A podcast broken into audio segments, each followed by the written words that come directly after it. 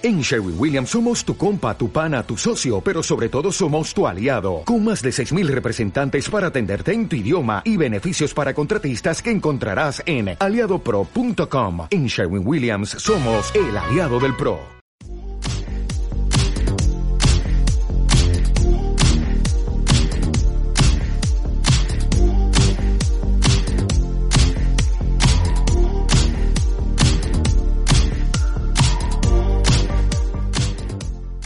Quiero hablarles un tema que se llama dispuestos. Dice el libro de Isaías, capítulo 6, versículo 8, dice, después oí la voz del Señor que decía, ¿a quién enviaré y quién irá por nosotros? Entonces respondí yo, heme aquí, envíame a mí. Yo todavía tengo en mi mente, ha sido como una reflexión de todas estas semanas desde que lo he escuchado, una pregunta que nos hacía el pastor Fer Fuentes a los voluntarios en una reunión de voluntarios. Decía, está muy bien cómo has iniciado, pero ¿cómo vas a terminar? preguntaba. ¿Cómo está tu ahora y cómo va a ser tu mañana? ¿No? Y creo que no solamente aplica a voluntarios, sino a cualquier cristiano en general esa pregunta. Todos llegamos a los pies de Cristo y de una u otra manera estamos aquí, pero ¿cómo vamos a terminar? Vamos a terminar más enamorados, más apasionados, con más deseo de buscar a Dios, o medio que vamos a llegar así como que rayando. ¿Cómo va a ser realmente? ¿O hacia dónde vamos y cómo está hoy nuestra vida? Aquí en el capítulo 6 del libro de Isaías vemos a un hombre que tiene una visión, es Isaías, ¿no? Y ve a Dios y dice que ve como su manto cubre, eh, como si él fuera, como si Dios fuera un gigante, ¿no? Y su manto cubría incluso el templo, ¿no? Y él, su primera reacción es una reacción de voy a morir porque estoy viendo a Dios, ¿no? Y, es, y yo soy un pecador. Pero dice la Biblia que un ángel baja y, este, pone un carbón encendido en su boca y, Dios le da la dignidad que él no tenía. ¿no? Pero Dios entonces pregunta, ¿a quién enviaré y quién irá por nosotros? Algunas personas lo narran o narran la respuesta de, de, de Isaías como, como una respuesta de alguien que dice, yo Señor, yo voy, ¿no? Yo, yo, aquí estoy, pásame. Pero yo coincido más con quienes ven a otro Isaías, un Isaías que, que se voltea y dice, pues ¿quién va? Pues no. O sea, como que se voltea y, a ver, eh, ¿no vas tú? Y el otro como que se hace el oxiso, ¿no? Y, y, y al final se da cuenta que nadie va a ir, que nadie le va a responder a Dios. Y entonces Isaías dice, pues si no hay nadie más, pero alguien lo tiene que hacer, entonces aquí estoy yo y envíame a mí. Porque Isaías no se sentía digno, porque Isaías sabía que tal vez había otras personas con mejores cualidades, con mayores dones, ¿no? Más propios para lo que Dios tenía que hacer pero que no querían ir. ¿sí? Y también Isaías sabía que a lo que Dios lo estaba mandando a hacer, no iba a ser algo muy popular. Tal vez a la larga la historia lo iba a poner como uno de los profetas mayores del pueblo de Israel. ¿no? Y si lo vemos desde esa perspectiva, pues tú dirías, bueno, es algo bueno. Pero eso era a la larga. En su realidad y en su hoy, él iba pues ser menospreciado. Iba a pasar por un sinnúmero de cosas que lo iban a hacer sufrir. Y tal vez por eso nadie más contestaba, pero él dice, pero él sabía que Dios lo estaba llamando a él. Y él, pues contestó y dijo, heme aquí, envíame a mí. Hoy te quiero hablar de estar dispuestos, porque recibimos una palabra este año. ¿Cuántos se acuerdan de eso? Que vamos a conquistar, ¿verdad? Pero ¿cuántos estamos dispuestos a conquistar? Ahora, yo quiero que entendamos que una conquista no cae del cielo, o sea, No es que diga, ay, mira, me cayó esta conquista. Pues no, no. Para conquistar, ¿qué se necesita? Pelear, ¿o no? Pelear por algo. Porque si no, entonces, ¿qué? O sea, las conquistas no es algo que te encuentras, ay, mira, me encontré esta conquista, no. ¿Sí? Es algo que tú estás dispuesto a pelear y que sabes que la tienes ganada porque Dios está contigo, pero también porque tú estés dispuesto a hacerlo, ¿no? Entonces, hoy te quiero hablar de eso, de estar dispuestos a conquistar lo que Dios tiene para nosotros. Y yo sé que muchas historias de nuestra vida no siempre parten bien. Incluso yo diría que gran parte de las historias o de los testimonios que tú y yo tenemos en nuestra vida pasen de algo que hicimos mal. La verdad. La regamos y al rato ya nos metimos en un problema. Eh, los jóvenes que veo aquí se enamoraron de quien no debían y al rato ya están sufriendo. Y parten a veces de cosas que no están bien. ¿no? En el trabajo nos metemos en problemas, hacemos cosas. A veces pareciera que, que incluso las circunstancias son en contra, pero, pero este es un año de conquista. Y hay alguien que puede hacer que las cosas cambien totalmente. Dios. ¿no? Estar dispuesto, yo te quiero decir que no es estar dispuesto. Estar dispuesto no son simples emociones. Nadie que sea presa de sus emociones puede tener disposición. Dios puede hablarte, Dios puede hablar a tu vida en medio de una situación donde sientas mucho gozo, donde te estés alegre, como en medio de la peor tristeza que te haya Dios puede hablar en cualquier momento. Dios puede hablarte en un tiempo de calma, en un tiempo de paz, donde estás tranquilo leyendo tu Biblia en tu cuarto, tanto como te puede hablar en un momento donde todo está agitado y tienes un montón de problemas. Dios puede hablar en cualquier circunstancia. Entonces, no se trata de emociones, la disposición. Tampoco se trata de simples sentimientos, porque el corazón es engañoso. ¿sí? No podemos ser presa de sentimientos pasajeros. estar dispuesto no significa que... Eh, yo les platicaba mucho que cuando iniciamos el grupo de teatro, había una jovencita muy bonita que se inscribió, ¿no? Y como se inscribió ella al grupo de teatro, como 10 chamacos se inscribieron. ¿Sí? Yo ya sabía porque me di cuenta, ¿no? yo dije, ah, está bien, vénganse, métanse, acá adentro ahorita, va a ver cómo les va a ir. Y dicho y hecho, ¿no? Muchos con mucha disposición y todo, pero más que nada iban por aquella. Al final de cuentas, dos, tres se fueron y se quedaron los que tenían que quedarse y su disposición o el estar dispuestos cambió, porque, porque no era una cuestión de sentimientos o de emociones, como les dije, sino era una cuestión de un llamado de Dios. Circunstancias tampoco pueden poner a alguien dispuesto o indispuesto. Las crisis, dice, son oportunidades. ¿Se has escuchado eso? ¿Sí? Pero también los tiempos de paz si eres sabio para aprovecharlos. O sea, las crisis no solamente son algo que nos lleva a una oportunidad, sino también a veces Dios pone en nosotros tiempos de paz. Y si somos sabios, son oportunidades también. Muchas veces hay tiempos muertos que son excelentes oportunidades para hacer algo.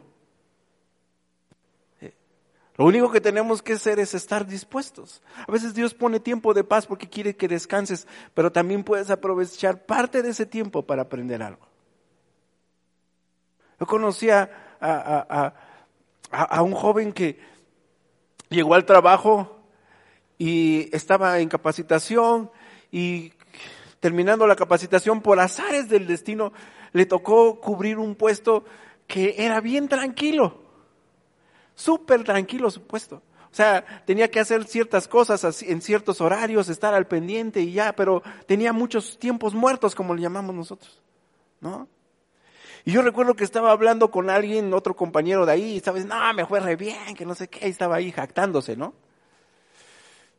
Y le digo, oye, pero ¿qué estás haciendo? Le digo, o sea, ¿qué, no, pues ya nada más llego, le pico ahí y ya se acabó.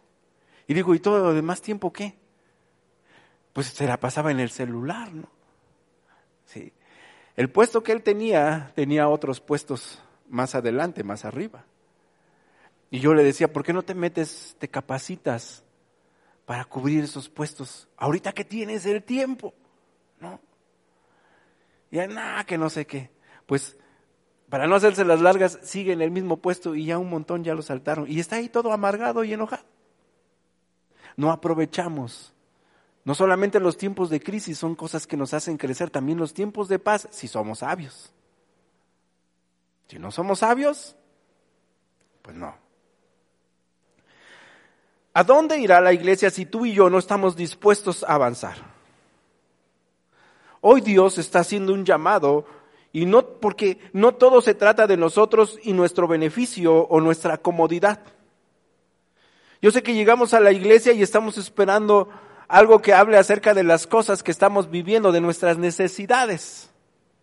¿Sí? Ya sea sentimentales, financieras, laborales, las que tengas.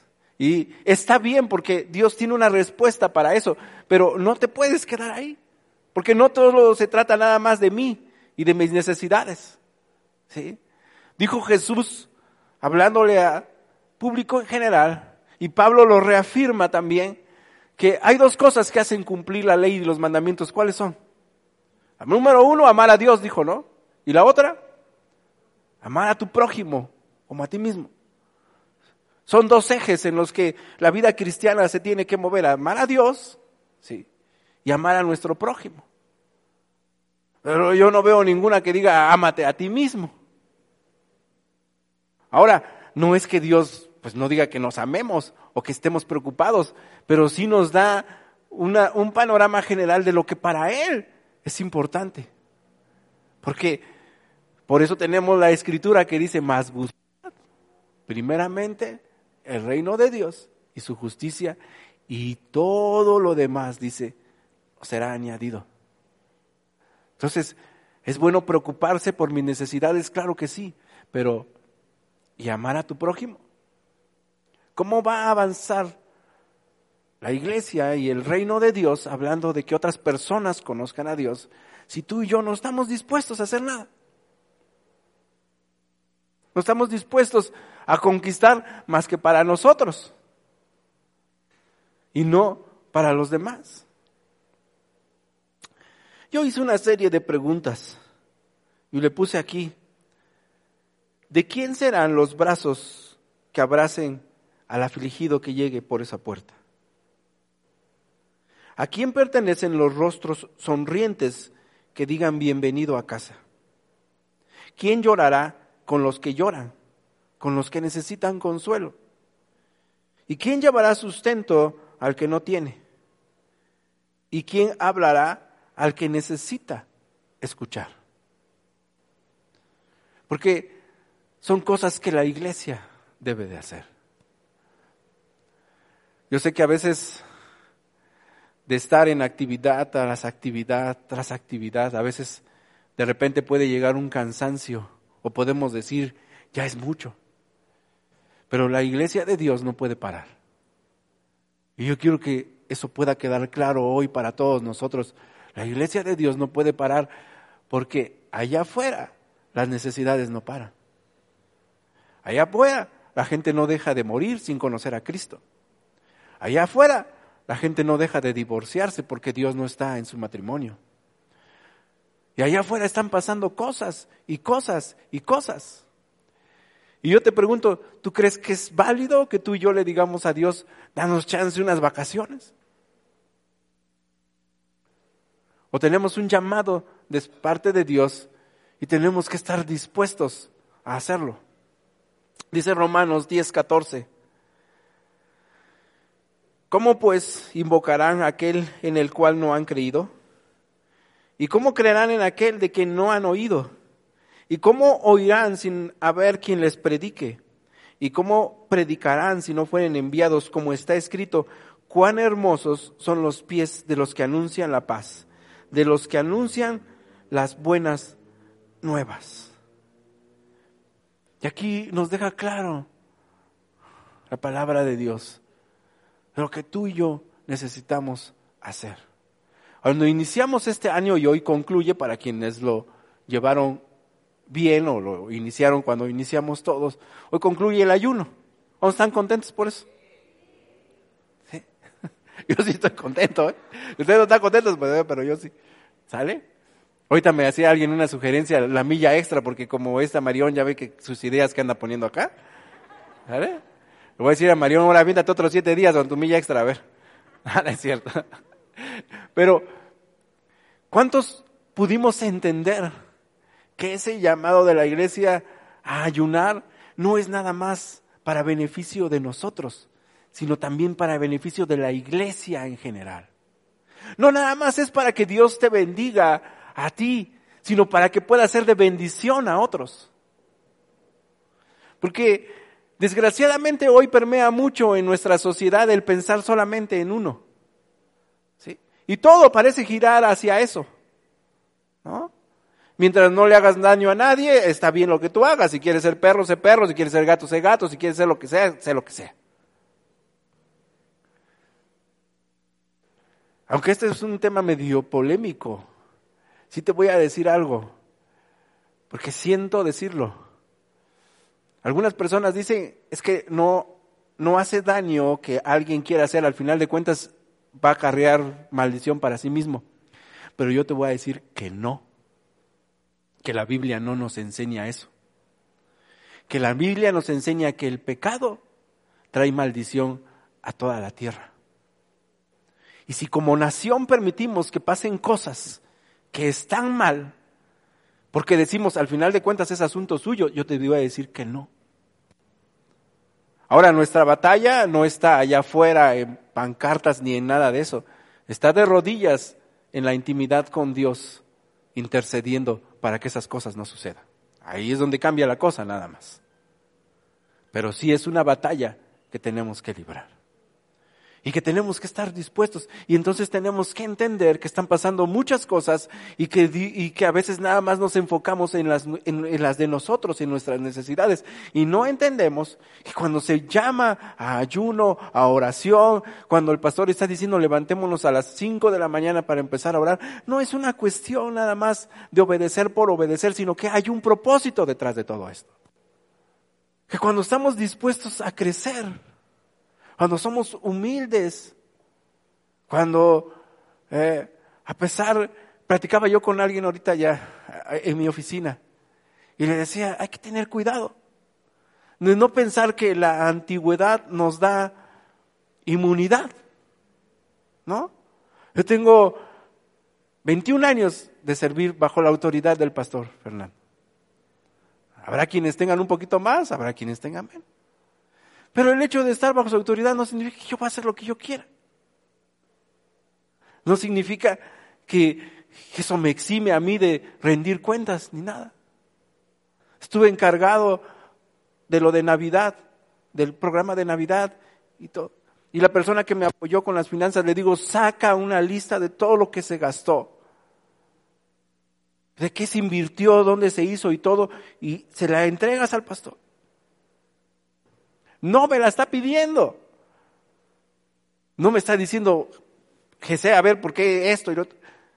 Pero es mi obligación. No porque diga, no, pero yo ya soy pastor, porque voy a estar rindiendo cuentas. No. Y tenemos que entender. Pero bueno, ya me estoy desviando, porque ustedes me hacen que uno se desvíe, pero estamos hablando de disposición. ¿no? Quisiera pisar hoy unos callos para que podamos entender que no se trata nada más de nuestras conquistas, sino de batallas que Dios quiere que peleemos y ganemos en su nombre como iglesia. Yo te quiero decir algo, Dios no elige al más capaz, al más apto, al más talentoso o al más guapo. ¿Sí? Él elige a quien está dispuesto. Pues eso habla de su corazón. Ahora, pero yo te quiero decir algo, el más capaz, el más guapo, el más apto, el más talentoso, también es elegido si está dispuesto. Porque no se trata de una cuestión de que porque eres así, Dios, te, Dios no hace a un lado a nadie. Pero tienes que entender que eso es secundario, lo primario es la disposición de mi corazón. Eso es lo importante. Ahora, Dios es Dios. O sea, Si Él te manda a hacer algo, ¿crees que no te va a dar con qué hacerlo? Hablando de los dones, de los talentos. ¿Sí? Ahorita que veo aquí a Adán, es como si Dios le dijera Adán, ¿sabes qué Adán? Te vas a hacer cargo, vas a ser maestro de niños. Y pues sí, pero no tengo nada que ver, pero te está mandando Dios. Y aunque no tengas nada que ver, Dios es Dios, Dios te puede dar lo que necesites para hacer lo que tienes que hacer, pero hay disposición del corazón, esa es la cuestión. ¿Estamos dispuestos? ¿O vamos a poner un montón de peros? Es que, pero es que no es lo mío, lo mío es la alabanza, lo mío es de aquí. Es un ejemplo, ¿eh? o sea, porque lo vi aquí enfrente. Termino con esta historia, bueno, de la Biblia y luego ahorita les platico otra. Mateo 21, 28 dice, pero ¿qué os parece? Un hombre tenía dos hijos y acercándose al primero le dijo, hijo, ve. Hijo, dice, ve hoy a trabajar en mi viña. Respondiendo le dijo, no quiero, pero después arrepentido fue. Y acercándose al otro le dijo de la misma manera y respondiendo le dijo, sí, Señor, voy. Y no fue. ¿Cuál de los dos, pregunta Jesús, hizo la voluntad de su Padre? Dijeron ellos, el primero. Jesús les dijo, de cierto os digo que los publicanos y las rameras van delante de vosotros al reino de Dios, porque vino a vosotros Juan en camino de justicia y no le creísteis, pero los publicanos y las rameras le creyeron y vosotros viendo esto no os arrepentisteis después para creerle. Esta historia me sorprende cómo Jesús de repente mete cada cosa, ¿no? Seamos honestos, en la mayoría de las veces que decimos que sí lo vamos a hacer, sí lo hacemos.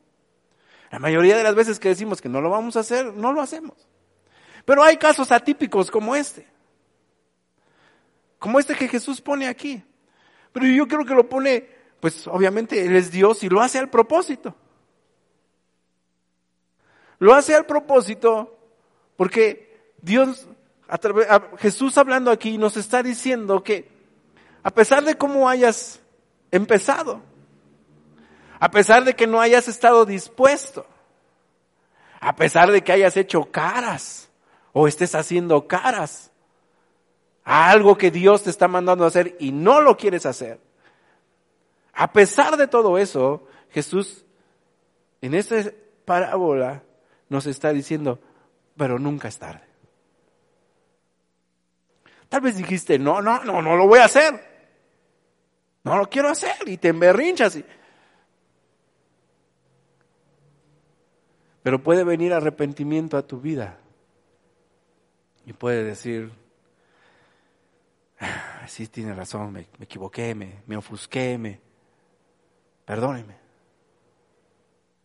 Yo estaba teniendo problemas en mi trabajo con una persona que era muy prepotente. Y un día ella agarró y está prohibido agarró mis cosas y las cambió hacia un escritorio donde daba el sol así, ¿no? Y recuerdo que pues yo llegué y todos y todos, eh, cuando vi mis cosas que estaban en un lugar pues puesto al propósito, ¿no? Para molestarte, ¿no? Pues yo ya tengo muchos años en mi trabajo, eh, soy la persona con más experiencia, tengo mucha autoridad en el sentido no de que sea yo un jefe, pero muchos me respetan. Entonces me molesté. Me molesté y fui con esa persona que sabía yo y con mi jefa en ese tiempo. Y le dije, ustedes movieron mi, lugar, les doy cinco minutos para que me regresen mis cosas donde estaba. ¿No? Y se quedaron así callados porque los dos son jefes y yo no, pues no. Y les di una orden. Y todo el mundo se quedó viendo, ¿no? Y le digo, les doy cinco minutos antes de que proceda yo a hacer lo que tengo que hacer. Pues yo creo que sí los asusté. Porque se movieron, jalaron a la gente, regresaron mis cosas y todo. Y pues ahí bájese y se sienta en su lugar y ganó, ¿no? Pero el Espíritu Santo es el Espíritu Santo. Y me dijo, ¿qué estás haciendo, Jesse? ¡Qué vergüenza! Nadie dijo nada, todo el mundo dijo, no, no se metan con Jesse, ¿no? Porque aguanté creo como 30 minutos de que me estuvo dando el Espíritu Santo con todo y agarré y le digo, chavos, párense por favor. Y llamé a estas dos personas y le digo, ¿saben qué? Perdónenme, perdóname. Les pido perdón, lo que hice estuvo mal, me siento avergonzado por lo que hice y todo, y todo el mundo se quedó callado y mi jefa se quedó así como que, Jesé dice, es que, ¿por qué lo hiciste? Dice, y todo, no sé, le digo, perdóneme, no volverá a ocurrir, quieren que me cambie. No, ahí donde estás ya estás bien, dice, pero estábamos probando, ¿no? Me sentía avergonzado. Pero al final de cuentas, pues pedí perdón y ya todos así como que... Empezó mal, terminó bien. Y muchas veces nosotros estamos así, montados en nuestro caballo, como dicen ahí, nuestra mula. Necios con querer algo que Dios no quiere, pero ahí estás. Pero Dios nos deja esta escritura porque nos está diciendo que hay tiempo para que tú y yo podamos cambiar y estemos dispuestos a hacer lo que Él quiere.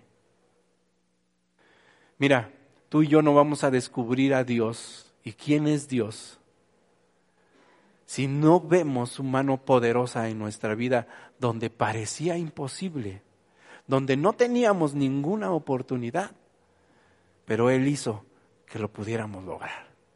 Él hizo que lo pudiéramos conquistar. Donde todo mundo te descarta, donde nadie dice tú no eres para esto. Pero tú le crees a Dios y ves cómo Él te da la victoria. Ahí es donde descubres quién es Dios.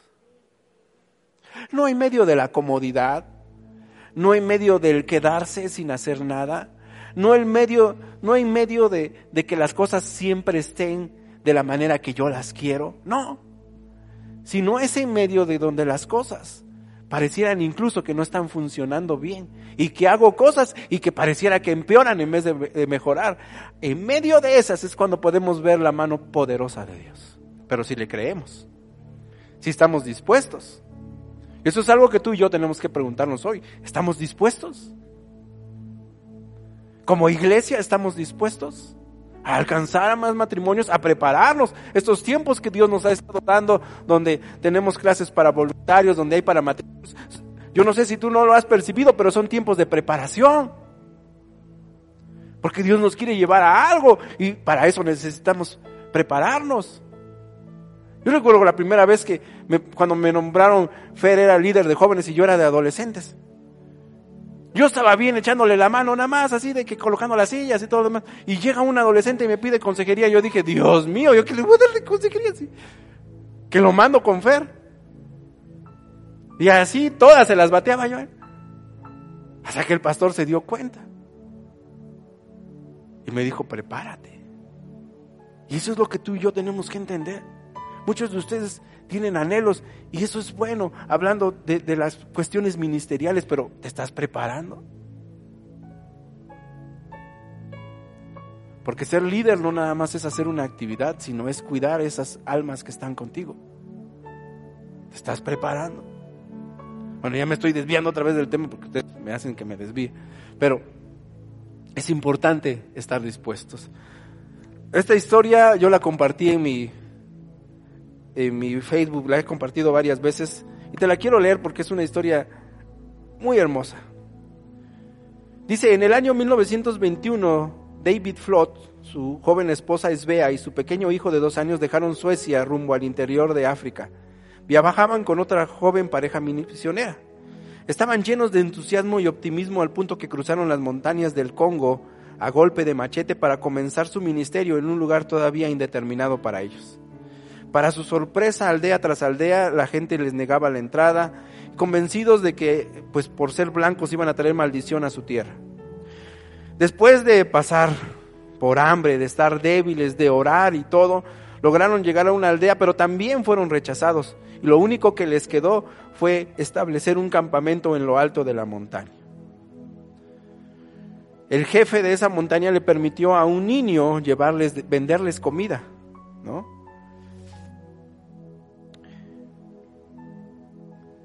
David estaba sorprendido de, la insistencia de su esposa de que aún no, no fueran, de que aunque no fueran capaces de entrar a la aldea ni de alcanzar a África para Cristo, ellos podían aún ganar a ese niño para el Evangelio. Así que cada vez que el niño les visitaba, ella le demostraba amor y atención hasta que los otros misioneros vieron como un día ella se arrodilló con el niño y lo guió a una oración de arrepentimiento. Un día el otro matrimonio que los acompañaba, los Erikson, decidieron dejar a los Flot y volver a la estación misionera kilómetros atrás. Más tarde Esbea anunció que estaba esperando su segundo niño, su esposa. Estaba débil y David temía lo peor. Cuando el bebé ya estaba en la fecha, Esbea se contagió de malaria y empezó a tener fiebre. Su niña nació y Esbea susurró que se llamaría Aina, un clásico nombre sueco para las niñas. Diecisiete días después Esbea Flot falleció.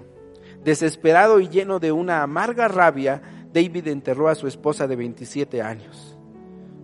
Se llevó a su hijo, pero no podía hacer cargo de la bebé. Entonces regresó a, a la misión donde estaba y la dio en adopción a los Erickson.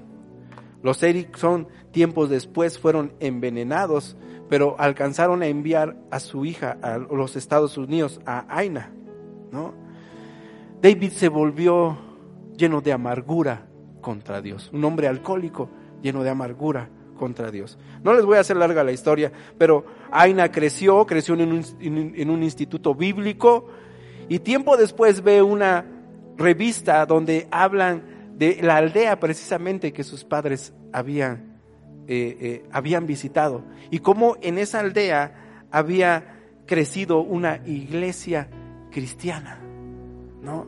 Esa iglesia cristiana se fundó por este niño que les llevaba de comer y que se había arrepentido. Aina tuvo un gran deseo de visitar a su padre hasta que lo consiguió, vio a sus hermanos, les dijo quiero ver a papá, lo llevaron, le dijo, no es una buena idea porque él no le menciones nada de Dios, ¿no?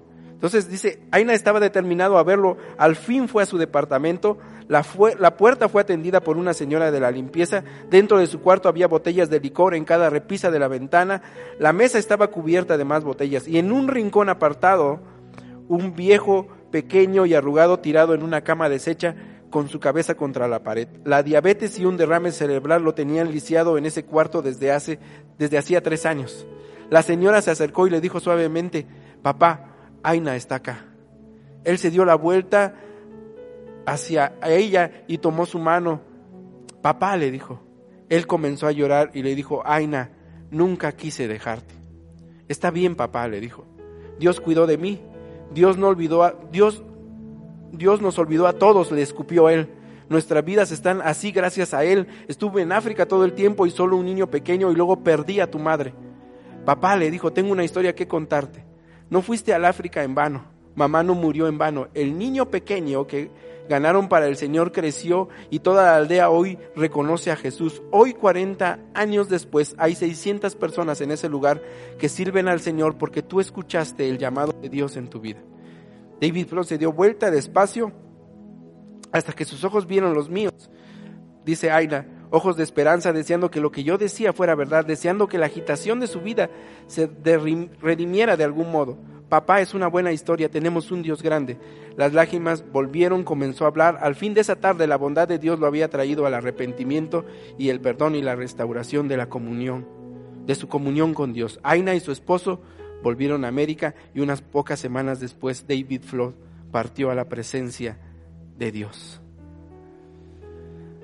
Esa iglesia tuvo una convención en Estados Unidos y tiempo después esta joven llega a esa convención y la persona que predica, la encargada de todo eso, de, de todo ese evento y todo lo demás, empieza a hablar de cómo el Evangelio se, se se hizo tan grande que las iglesias hoy en día, de esa iglesia de 600, hoy tenía un número indeterminado de iglesias con más de 100 mil miembros cristianos. Cuando esta persona baja del escenario después de su prédica, Aina, o esta niña, o esta joven ya mujer, le dice, oiga, usted no conoce la aldea, dice, donde mis padres, y ella le empieza a contar, y ella le dice, yo soy ese niño. Yo soy el niño que les llevaba de comer.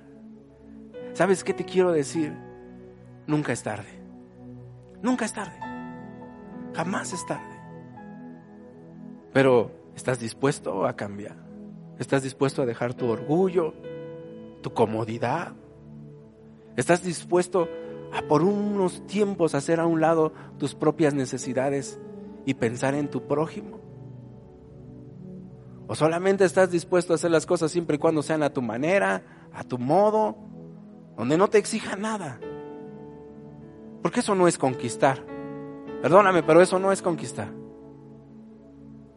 Conquistar es pelear una batalla. Hoy las cosas, para mí en lo personal, no pintan muy bien en, el aspecto laboral. Pero así inicia la historia. Yo sé cómo va a terminar. Va a terminar con una conquista. Y cuando lo conquiste no voy a decir, ah, fue Jesé. No, fue Dios el que me dio la victoria. Pero yo le creí.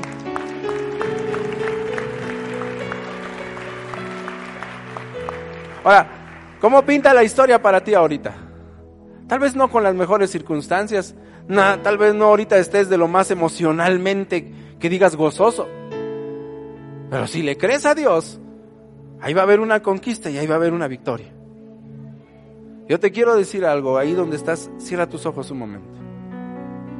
Y yo quiero hacer un llamado a todos aquellos que quieren decirle a Dios, Señor, heme aquí, envíame a mí. A ver, no soy el más preparado, tal vez, o tal vez sí lo soy, no sé, o sea, pero lo que entiendo es que, que tú estás buscando un corazón dispuesto. Y Señor, yo te digo, envíame a mí.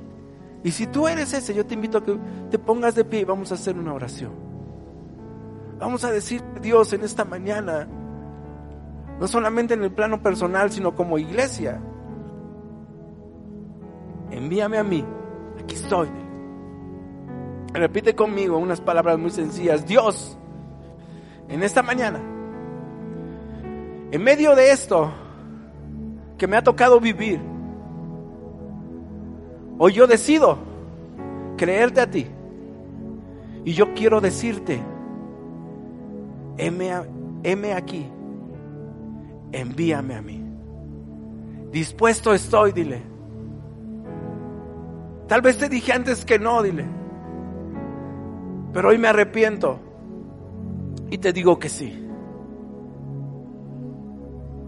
Gracias Dios, porque aquí estamos. Todos aquellos tal vez que en algún momento fuimos berrinchudos, caprichudos, necios, no sé tantas cosas Dios. Pero gracias porque tu palabra ha dado fruto en nuestro corazón y hoy decimos, sí, sí voy Dios. Y lo haré. Gracias, Señor. En el nombre de Jesús. Amén. Démosle un fuerte aplauso a Dios.